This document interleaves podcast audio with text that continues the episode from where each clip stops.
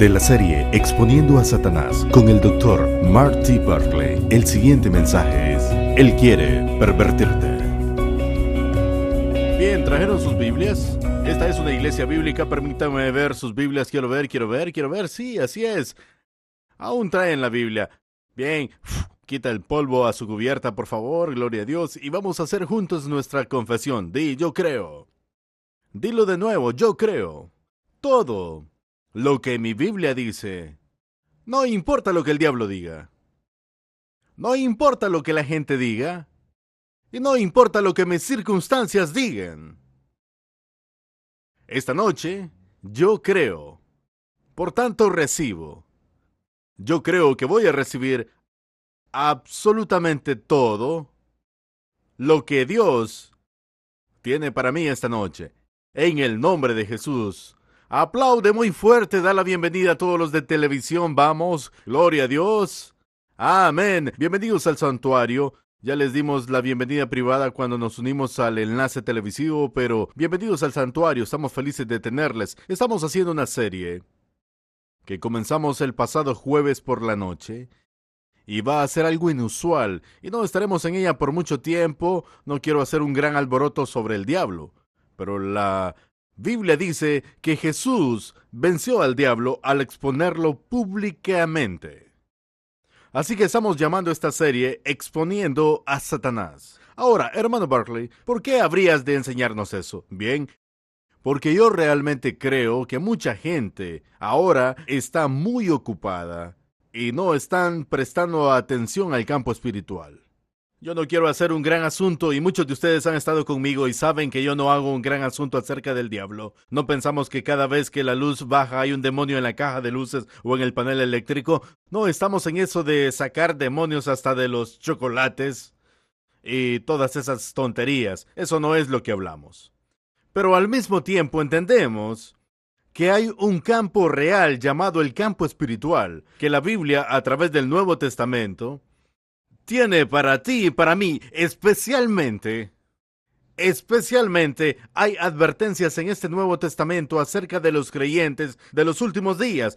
Constantemente dice, en los postreros días, en aquel día, en ese día, y habla de espíritus seductores y engañadores, espíritus familiares, malignos e inmundos. Y el adversario mismo, Satanás, el dragón antiguo, etc. Así que sabemos que los primeros creyentes estaban atentos a estos soldados enemigos invisibles. Sabemos que el Espíritu Santo inspiró al escritor de la Biblia, que aunque usó las manos de los hombres, no es que algún hombre vino con esto, fue el grandioso Espíritu Santo. Así que nosotros sabemos que fue el grandioso Espíritu Santo quien puso en las Escrituras las advertencias y las alertas, que debemos estar atentos porque estos malvados soldados invisibles del enemigo no pueden solamente venir y atacar nuestras vidas y venir y dañar tu vida. Puedo tener un mejor amén. La Biblia habla sobre la armadura de Dios, dardos de fuego.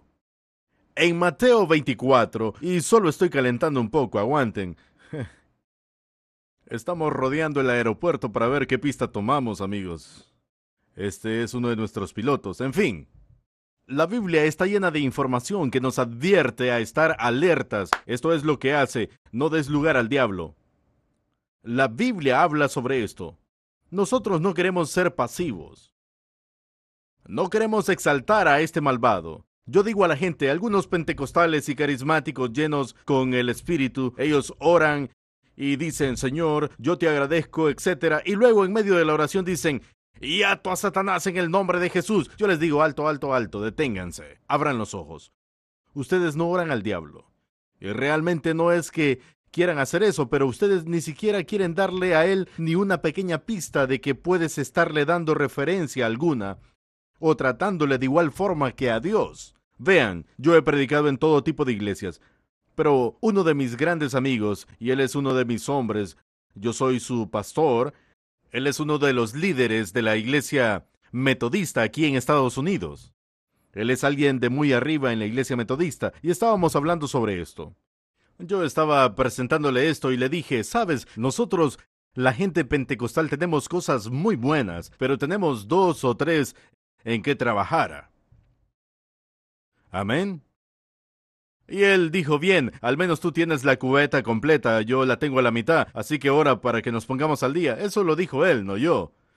Pero sí, nosotros queremos tratar con este enemigo, claro, pero este enemigo es tan orgulloso, y su elemento número uno es la arrogancia. Es por eso que lo sacaron a patadas del cielo. Y por eso fue que su salida no fue solo un cambio de domicilio. Su condición entera cambió. Él pasó de ser lo que la Biblia llama un querubín bello, un adorador, un querubín. Si tú obtienes nuestra serie de angeología y estudias los ángeles, es uno de los ángeles hechos en la línea de los ángeles. Y era un querubín bello adorador. Pero cuando se le sacó del cielo, no solo cambió su dirección. La siguiente vez que lo encuentras, él ya no es bello, es como una lagartija en un árbol. Luego viene y se mete en problemas, es tan arrogante, que luego viene y se mete con Adán y Eva y la convence de hacerlo. Allí mismo en el paraíso, en el jardín del Edén, él se muestra de nuevo con su arrogancia contra Dios, pensando que él tiene siquiera derecho de estar en ese lugar. Dios lo maldice de nuevo, le corta las patas y le dice, no más, lagartija serpiente, te arrastrarás sobre tu vientre y comerás del polvo de la tierra. Él no ha terminado, gózate. Porque de acuerdo al libro de Apocalipsis, él va a terminar en menos que eso. Él va al lago de fuego, lo van a freír, freír crujiente, refrito, extra crujiente. Sabes, si vas donde el coronel Sander puedes pedir crispy o extra crispy. Satanás es extra crispy. Amén. Este enemigo, vamos a leer uno o dos versos si gustas y luego nos movemos. Vamos a Segunda de Corintios ahora. Vamos. Segunda de Corintios 6. Segunda de Corintios 6.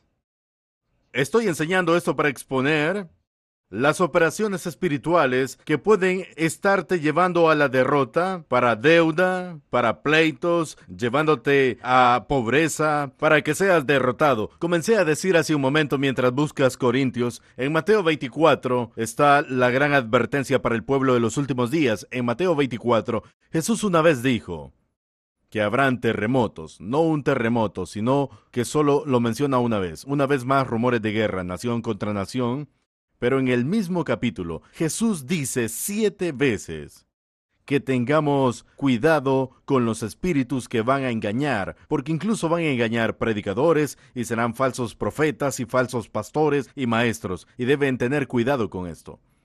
De nuevo, vemos consistentemente que en el Nuevo Testamento nos advierte para estar alertas con este otro terremoto de vida y no solo en el campo natural. ¿Están conmigo? ¿Encontraron segunda de Corintios 6? Hmm.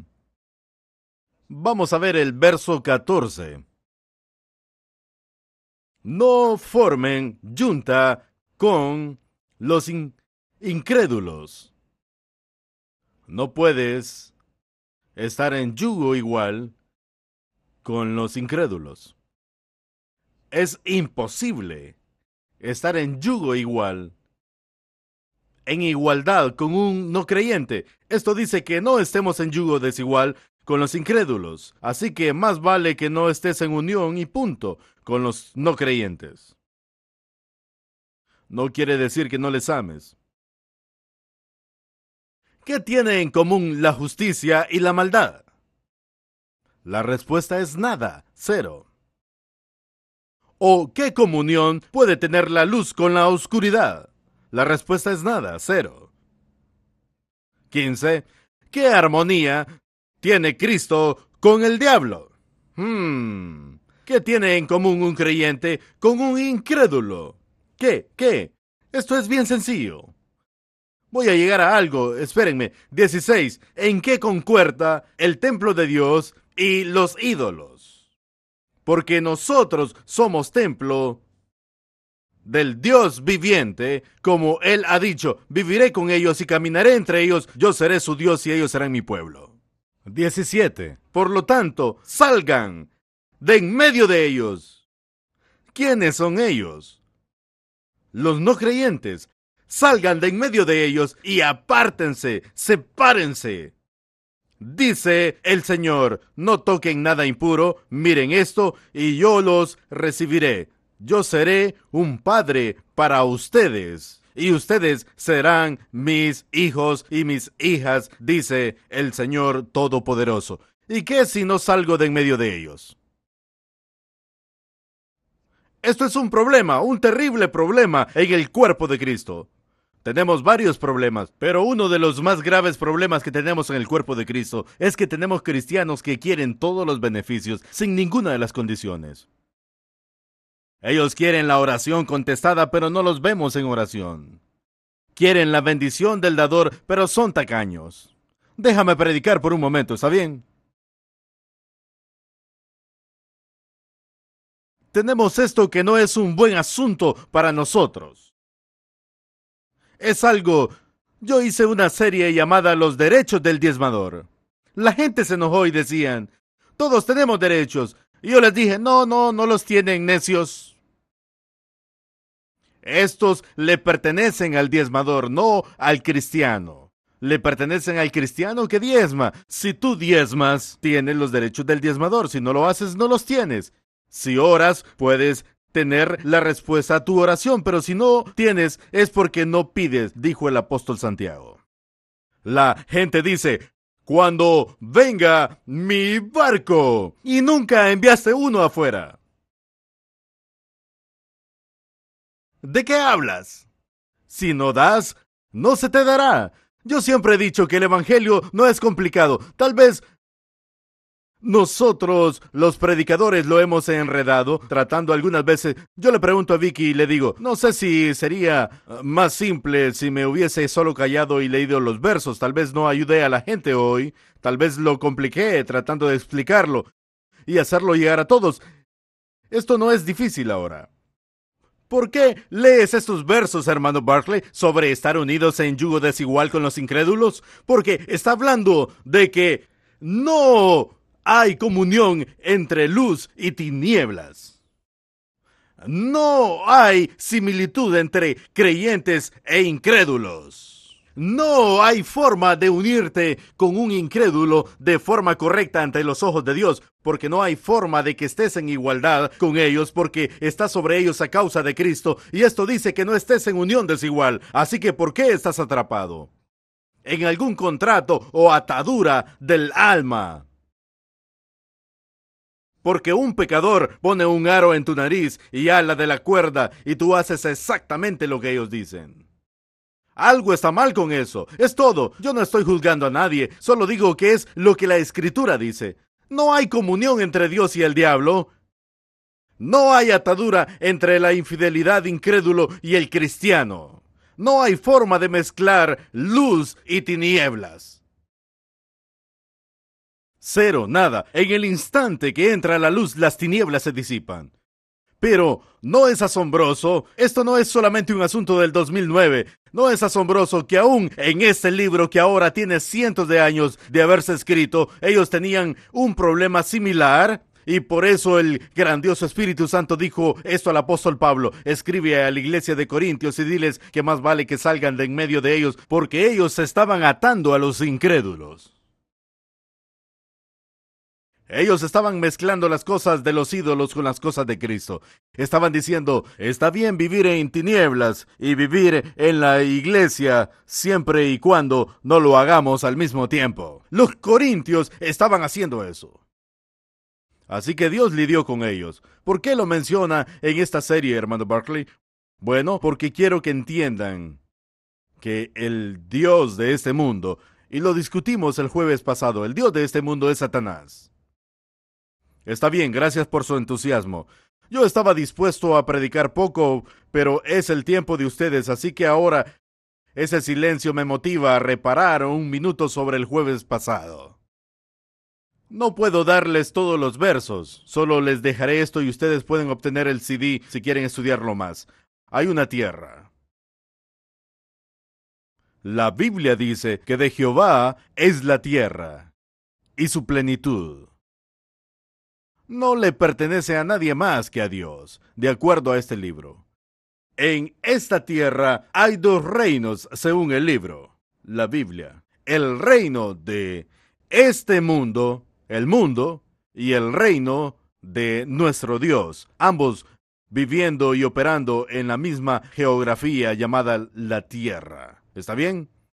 La Biblia dice que Satanás es el Dios de este mundo, no de la tierra. Él es el Dios de este mundo y sus príncipes son los dioses que rigen el reino de este mundo. Vimos varios versos, pero no voy a tomar el tiempo para dárselos ahora. Pueden tratar con eso e ir y, estudiar u obtener el CD del jueves pasado. En este mismo planeta está el reino de nuestro Dios funcionando ahora mismo, al mismo tiempo, con sus propios gobiernos, su economía. El reino de este mundo dice, Agárralo, reténlo, no te atrevas a soltarlo. El reino de nuestro Dios dice, siémbralo, da, libéralo y observa lo que sucede. El reino de este mundo dice, véngate. La revancha es terrible. Espera y ve lo que sucede. El reino de Dios en la misma tierra y al mismo tiempo. El reino de nuestro Dios dice, perdónales. Y si tienes que hacerlo, incluso di, no saben lo que hacen, yo levanto los cargos.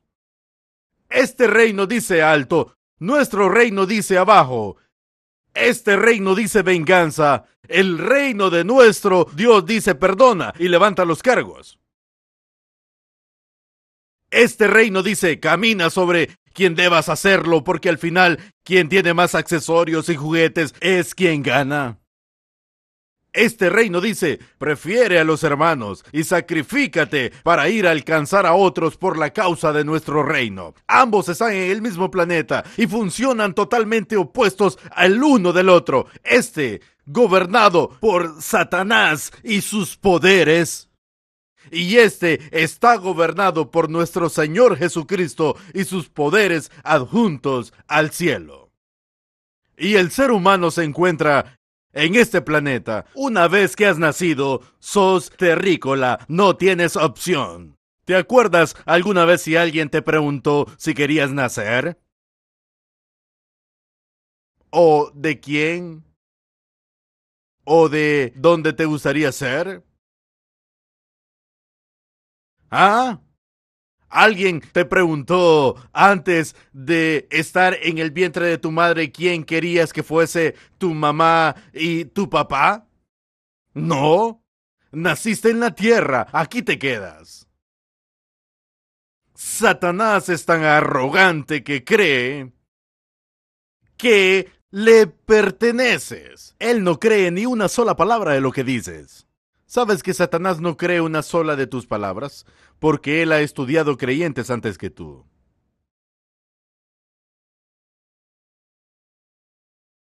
Él no está en misión. Yo estoy tan cansado especialmente de nosotros, las iglesias llenas del Espíritu, los pentecostales que hacen este gran asunto de Satanás como si fuese igual a Dios. No lo es. Nunca lo ha sido.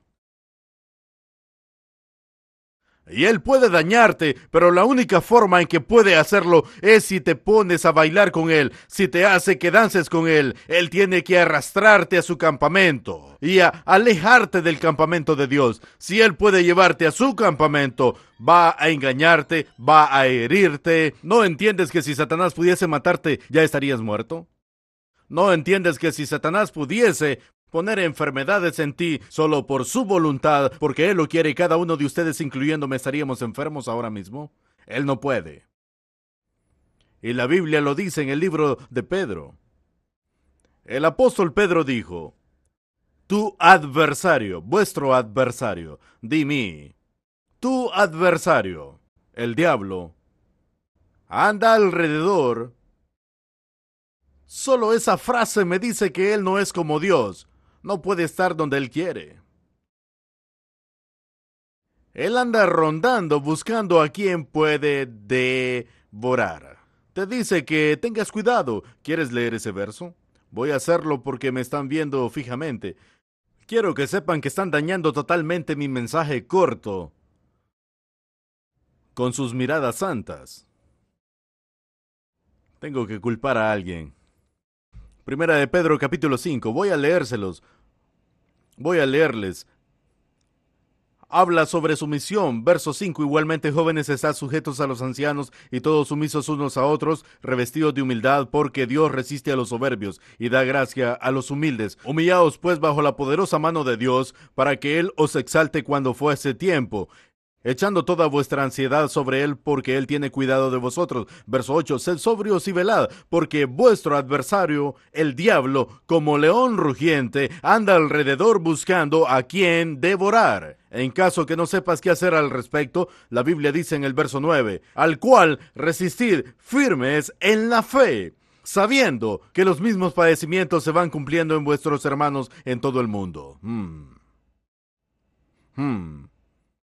No, no dice a quién quiere devorar, porque lo hemos aprendido al vivir y al leer la palabra es que la voluntad de Satanás es devorar a todos. Devorar a todos. Pero espera un minuto. Quiero dejar esto claro. Para exponer cómo él opera y que tú estés alerta. Yo no veo en la escritura que Satanás gana si tú mueres si tú no eres cristiano, estoy hablando de cristianos, si no eres cristiano y mueres antes de conocer a Jesucristo, Satanás gana una gran estrella dorada por tu vida, porque vas al infierno. Lo siento musulmanes, lo siento budistas, lo siento por aquellos que están en otras religiones, pero de acuerdo a mi Biblia y mi ministerio cristiano, es decir, yo digo lo que la Biblia cristiana dice, no quiero ser arrogante, sino que esto es lo que yo proclamo, yo trabajo para Jesucristo y Jesucristo en su libro dice que a menos que no le conozcas a Él, vas al infierno. Es bien simple, solo hay un nombre mediante el cual el hombre puede ser salvo. Sé que algunos predicadores no pueden responder eso en estos días, pero los niños en nuestra iglesia de jóvenes pueden. Voy a escribir a Larry King diciendo no me invites a mí, te enviaré adolescentes. Voy a enviarle una carta, escucha Larry King Live Voy a escribirle, Larry King. Le diré, Señor, escucha, las preguntas que les haces a los predicadores hoy no están a nivel de doctorado o reverendo, sino del grupo de adolescentes. Si me lo permites, enviaré adolescentes al programa. Larry King Live y podremos dar versos y respuestas bíblicas a cada una de las preguntas que continuamente haces.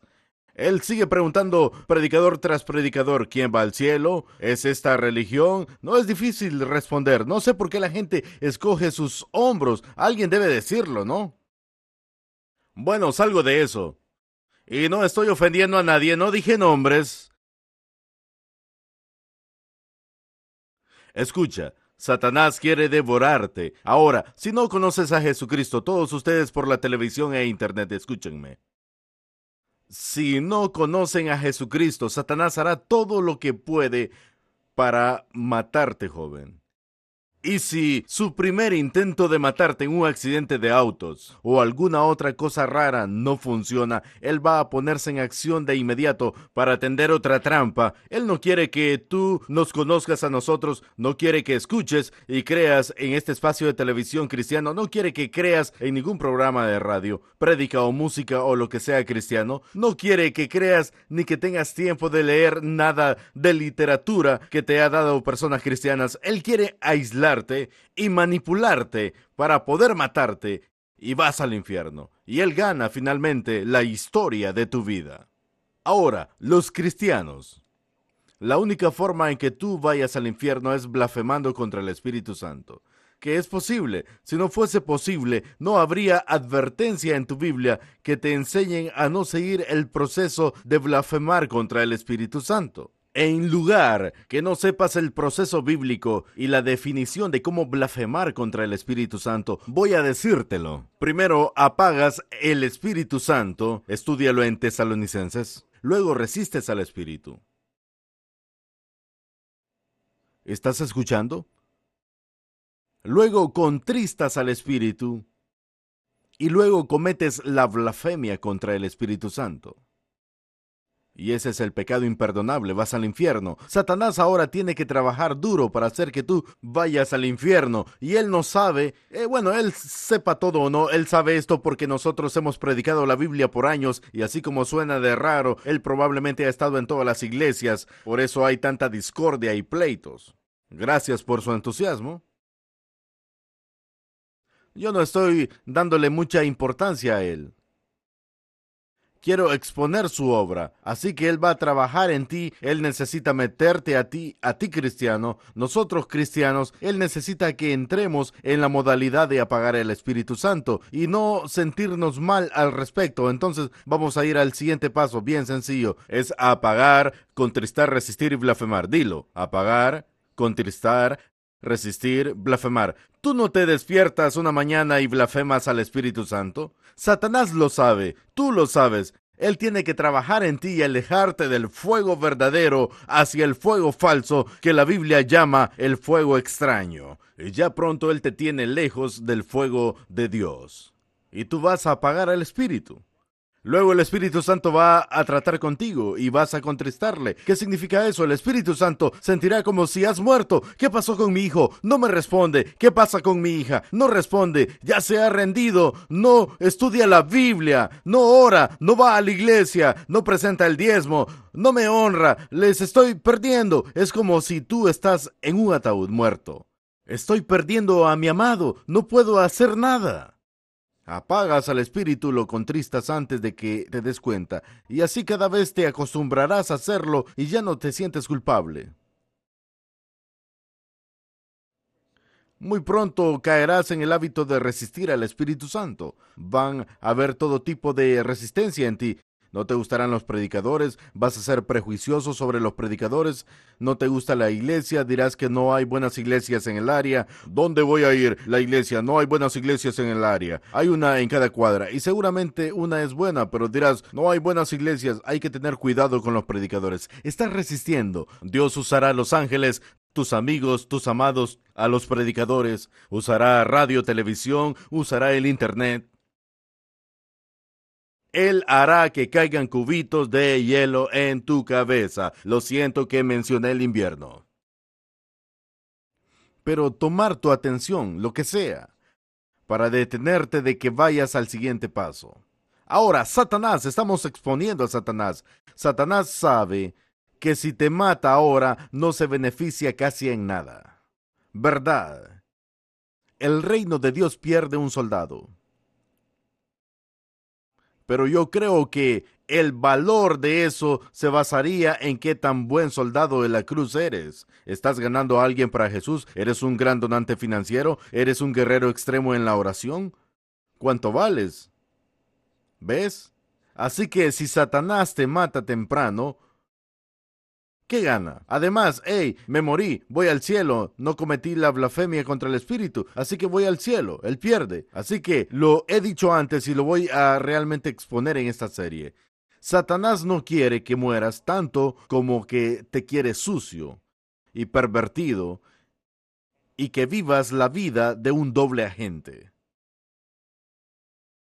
Darle lugar a él, decir, que tienes el nombre de Jesús tatuado en tu corazón, pero el nombre de pleitos, envidia, celos, sexo, lujuria, etcétera, en tu frente?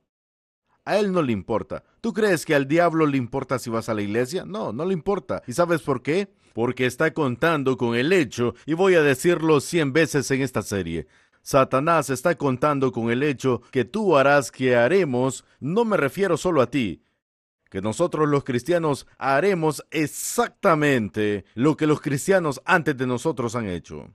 Ardientes por Dios al comienzo, enfriándose cerca del final, y luego estando en la iglesia, sin fe, sin presentar su diezmo, y aún convencido de que estamos bien con Dios. Satanás está contando con que vas a hacer exactamente lo que los creyentes antes de nosotros hicieron. No todos los cristianos, puesto que algunos murieron como mártires. Hasta su último respiro, yo creo que esto causa un gran desconcierto a Satanás. Que hay gente que vivieron hasta su último respiro y una vez que conocieron a Jesús nunca volvieron al mundo. Ellos nunca fueron agentes dobles. Hay personas, por alguna razón, que aman a Jesús, son nacidos de nuevo. Espero no sea uno de estos que voy a explicar. Diremos que después del púlpito la línea de la plataforma es el mundo. esa es la carne, esa es la lujuria, ese es el diablo, es el pleito, la rebeldía. Y este es el reino. Yo he visto al pastorear gente todas estas décadas que la gente mete los pies arribita en la línea. Y están como colgando en la línea. Y están, estoy bien, estoy salvo, estoy bien, soy salvo. Un pequeño de Satanás y cruzaste la línea. Pero aún sabiendo esto, la gente se pondrá en la orilla, en el límite con el mundo. Ya sabes lo que dicen. Ya saben lo que dicen. El señor Clinton lo enseñó. Yo tenía las drogas, las enrollé, las fumé, pero no las inhalé, así que debe estar bien. No estoy azotando al señor Clinton, solo digo algo de historia americana ya.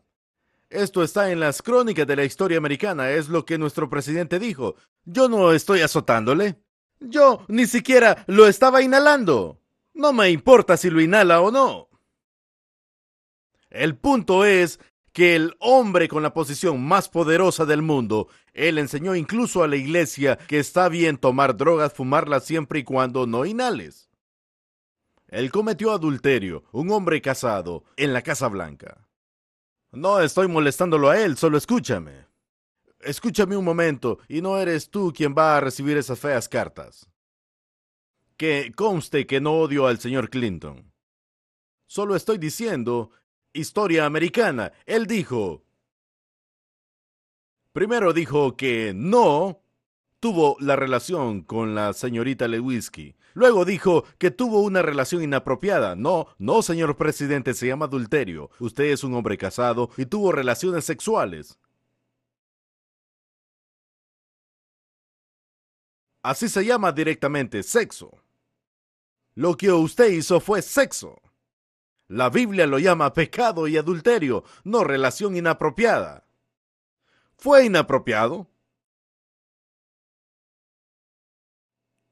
Le damos crédito por eso, señor presidente, si fue inapropiado. Pero miren, no estoy abofeteándolo a él. Escuchen, ¿sabe qué sucedió? Eso tuvo eco en la iglesia. Ahora está bien el beber siempre y cuando no te emborraches. Está bien tener algo de sexo siempre y cuando no sea un romance sexual destapado. Esto es lo que Satanás desea. Se los digo directamente, Satanás quiere ensuciar tus vestiduras. Satanás quiere que vengas aquí, esto es lo que él quiere. Él no puede tener todo lo que desea, pero puede buscarlo y trata de devorarnos. Eso es lo que quiere. Él quiere que tú y yo vengamos aquí a la iglesia, que sea quien sea, que vengamos, te amo Jesús, te adoro, Jesús es Señor, hablar grandes cosas, cantar bien, colocar dinero en el recipiente de las ofrendas, abrazar a tu amigo más cercano, tratar de escabullirte de las personas por aquí que no te gustan y luego luego salir y vivir tu vida de acuerdo a sus estándares. Porque entonces como en los últimos días, como en los días de Job, él puede ir y molestar delante de Dios y decir, no son tus hijos, son míos. No viven para ti, viven para mí. Solo te adoran cuando les beneficias. No es eso lo que Satanás dijo. Job solo te sirve porque le bendices, quítale las bendiciones y no va a servirte. Satanás tiene todo resuelto. Él cuenta con el hecho que tú y yo seremos como tantos cristianos que conocen a Jesucristo, hacen un compromiso con salir de la vida vieja y entrar en la nueva y ser un discípulo y un seguidor. Pero Satanás está contando con el hecho de que serás como el joven rico y pensar que porque conociste a Jesús, que eso es todo lo que se requiere de ti y que cuando se te dice que se requiere más de ti, Escucha, no te enojes conmigo. Nosotros tenemos mega iglesias ahora. No es que todas las mega iglesias sean así, pero tenemos mega iglesias en los Estados Unidos, llenas con personas como el joven rico. Ellos no quieren seguir a Jesús. Ellos no creen que es pecado. Piensan que están bien porque le conocieron. Lo conocieron si se encuentran contigo o alguna de las iglesias reales hay muchas de nosotros alrededor del planeta y les dicen que no pueden vivir en pecado. Jesús no les dijo ve y peca, eres salvo. Él dijo ve y no peques más. A un hombre le dijo no peques más para que nada peor te acontezca. El capítulo 1 de Mateo dice Jesús, el Hijo del Hombre, fue manifiesto para este propósito. Él vino y dijo, Jesús. El ángel le dijo a José y María, llámale Jesús, porque ha vencido para liberar al pueblo de Dios de sus pecados. No a darles permiso para pecar. Satanás quiere que creas que fuiste bautizado en agua para el permiso de pecar sin culpa. Pero la Biblia dice que fuiste bautizado en agua para renunciar al pecado, no para el permiso de pecar, y para la remisión de la naturaleza pecaminosa, para tener el poder para seguir a Jesús. Satanás lo cree, se los estoy diciendo. Cuando tus bebés nacen, él cree que le pertenecen. Él cree que le pertenecen. Él va a seguir a ese niño antes que puedas enseñarle cualquier cosa. Ese niño va a mostrar la vieja naturaleza y egoísmo y hacer una rabieta y perturbar tu vida antes de poder siquiera decir una palabra y entender siquiera la mitad de lo que dice. Satanás lo cree. Él es apestoso arrogante. Él cree que de hecho tuviste esos niños, tus bebés para él. Yo no estoy exagerando, lo siento si algunos de ustedes así lo piensan. ¿Por qué creen que algunos de ustedes a los 35, 45 o 55 años aún tienen problemas encontrando su lugar en la vida? Porque Satanás te ha seguido desde que naciste, diciendo no vas a servir a Jesús, eres mío. Me perteneces, yo soy el Dios de este mundo y tú naciste para ser terrícola. Sí. Y nunca se detendrá. Lo que me molesta es que Satanás es más fiel que la mayoría de cristianos que yo conozco. Hmm, él no va a parar nunca. Así que tú, y vamos a llegar a esto al final de la serie, tú y yo tenemos que detenerle. Tenemos que detenerlo, dice la Biblia.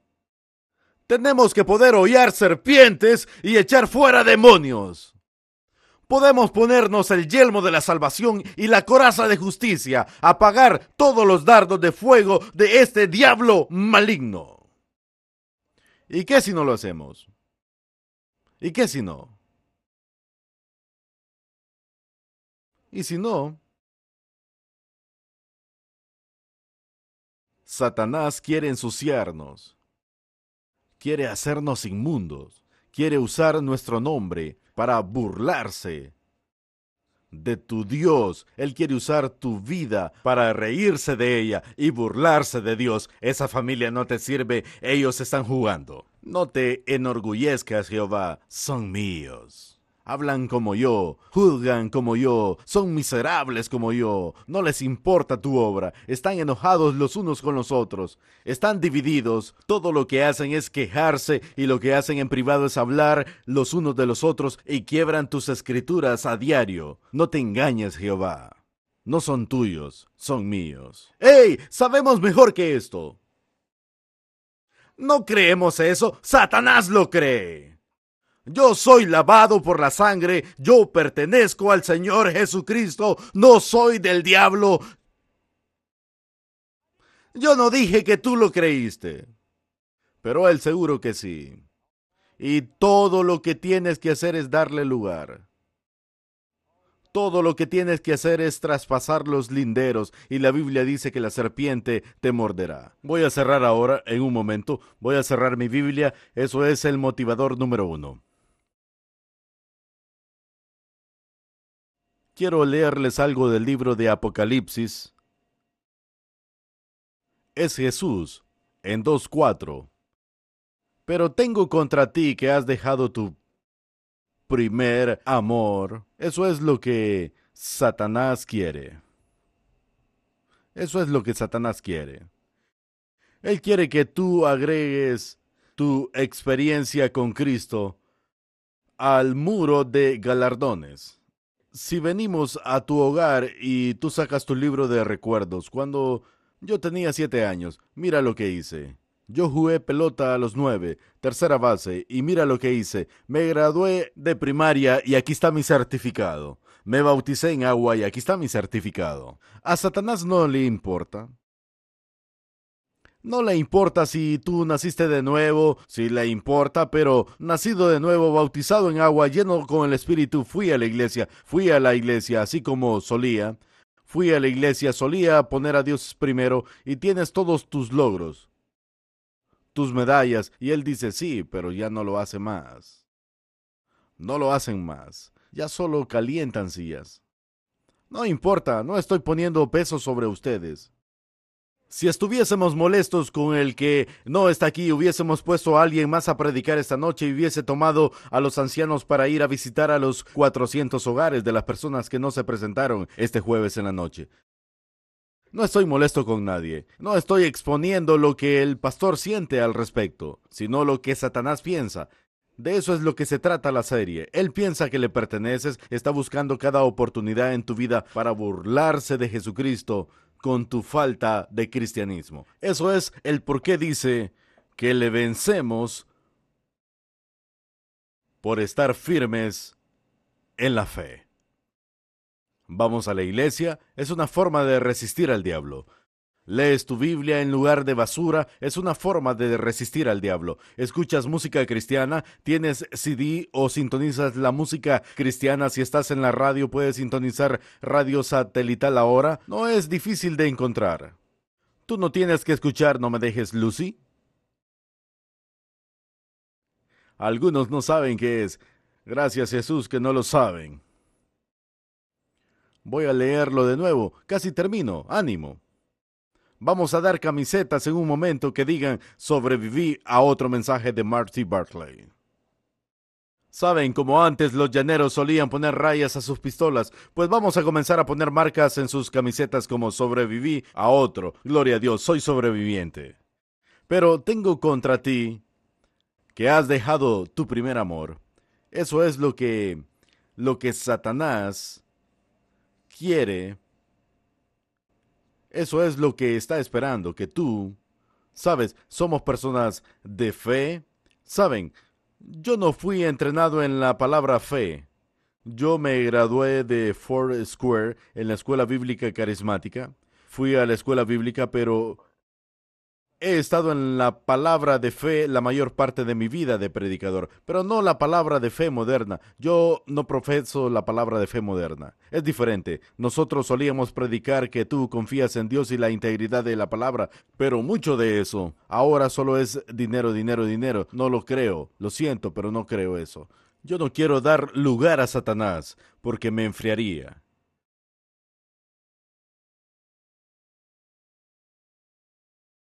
En caso que no lo sepas, ¿recuerdas cuando Jesús dijo en Mateo?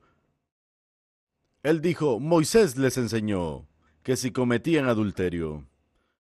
Lo siento, Moisés les enseñó en la ley que si se les encontraba en el acto, versión Reina Valera, que si eran sorprendidos en el acto de adulterio, viene el castigo. Pero Jesús dijo, pero yo les digo, todos dicen que en el Nuevo Testamento es más fácil y más liviano, y que a Jesús no le interesa. Pero no sé lo que están leyendo. Estoy perdido. No sé qué es lo que leen. Jesús dijo, mas yo les digo, Moisés dijo que tenían que ser sorprendidos en el acto, y este es el castigo. Pero yo les digo que si aún piensan en su corazón el tener a esa mujer, ya has cometido adulterio en tu interior. ¿Qué? Un tipo dijo, bueno, entonces mejor concretarlo.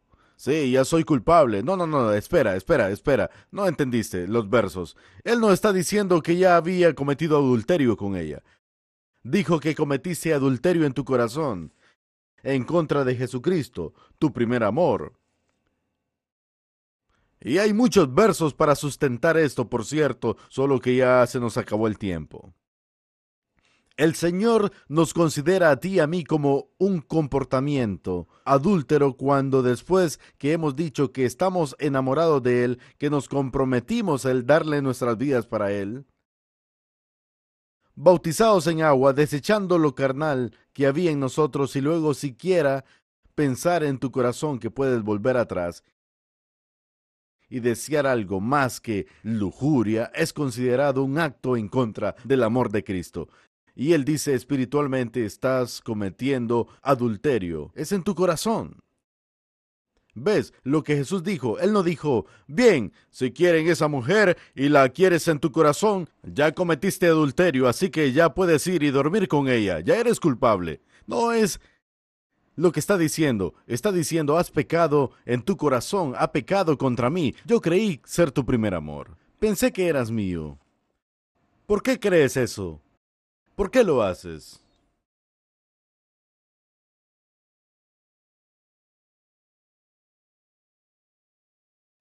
Para el CD, esto es detrás de lo que Satanás anda, tu alma. Segundo, el pervertir tu boca. Tercero, el que se te atrape en unciones extrañas, fuego extraño, cosas raras, que incluye horóscopo y tableros de cuija y otras cosas, y vivencias de falsos profetas, brujería, etc.